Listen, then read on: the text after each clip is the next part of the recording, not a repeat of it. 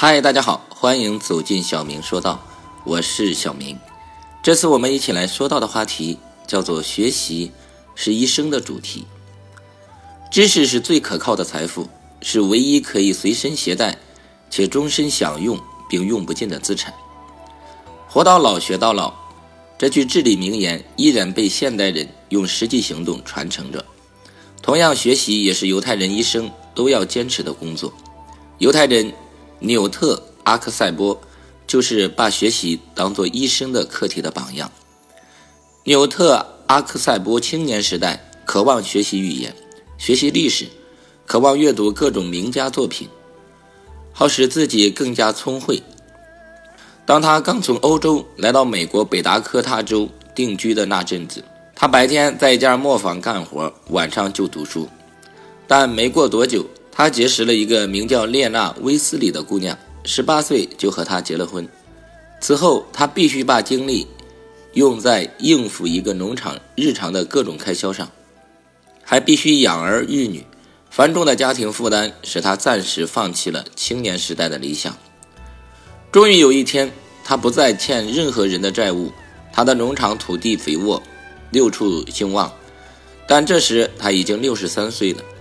让人觉得仿佛不久他要跨进坟墓了，没有人再需要他，他很孤单。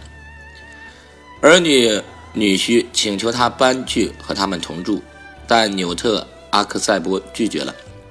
不，他回答说：“你们应该学会过独立生活，你们搬到我的农场来住吧。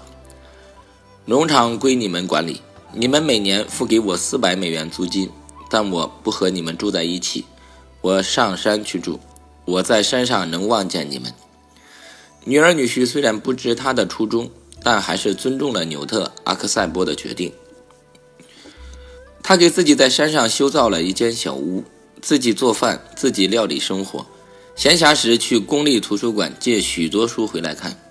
他感到他从来也没有生活的这么自在过。在他的一生中，白天总是有很多工作要做。累了一天之后，天一黑就没法不睡觉。现在可不同了，白天过完，夜晚也可以出去散步。他发现了黑夜的奥秘，他看见了月光下广阔的原野，他听到了风中摇曳的草和树发出的声音。有时他会在一座小山头上停下，张开双臂，站在那儿欣赏脚下一片沉睡的土地。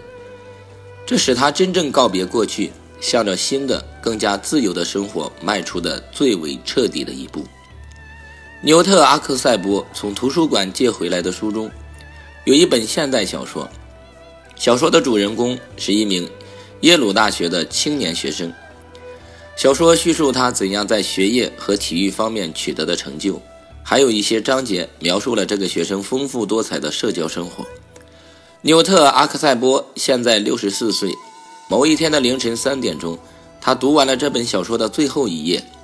这时，他做了一个决定，去上大学。他一辈子爱学习，现在他有的是时间，为什么不上大学呢？为了参加大学的入学考试，他读了许多书，有几门学科他也有相当把握，但拉丁文和数学还是有点困难。他又发奋学习，后来终于相信自己做好了入学考试的准备。于是他购置了几件衣服，买了一张东去的火车票，直奔耶鲁大学参加入学考试。纽特·阿克塞波感到很惊讶，他原以为所有的大学生都和他一样喜爱谈论学问。进大学还不到两星期，纽特·阿克塞波发现自己很难和其他同学融合在一起。其他的学生笑话他，不仅仅因为他年龄大，还因为他来上学的目的与众不同。那些学生选修的科目都是为了更有利于以后找工作挣钱，而他对有助于挣钱的学科不感兴趣。他是为了学习而学习，他的目的是要了解人们怎样生活，了解人们心里想些什么，弄清楚生活的目的，使自己的余生过得更有价值。但这并不重要，重要的是他能够有自由的感觉，能够在学习中找到乐趣。纽特·阿克塞波。以真诚的态度看待生活，他将生活看成是在人面前无限延伸的漫长的了无尽头的道路。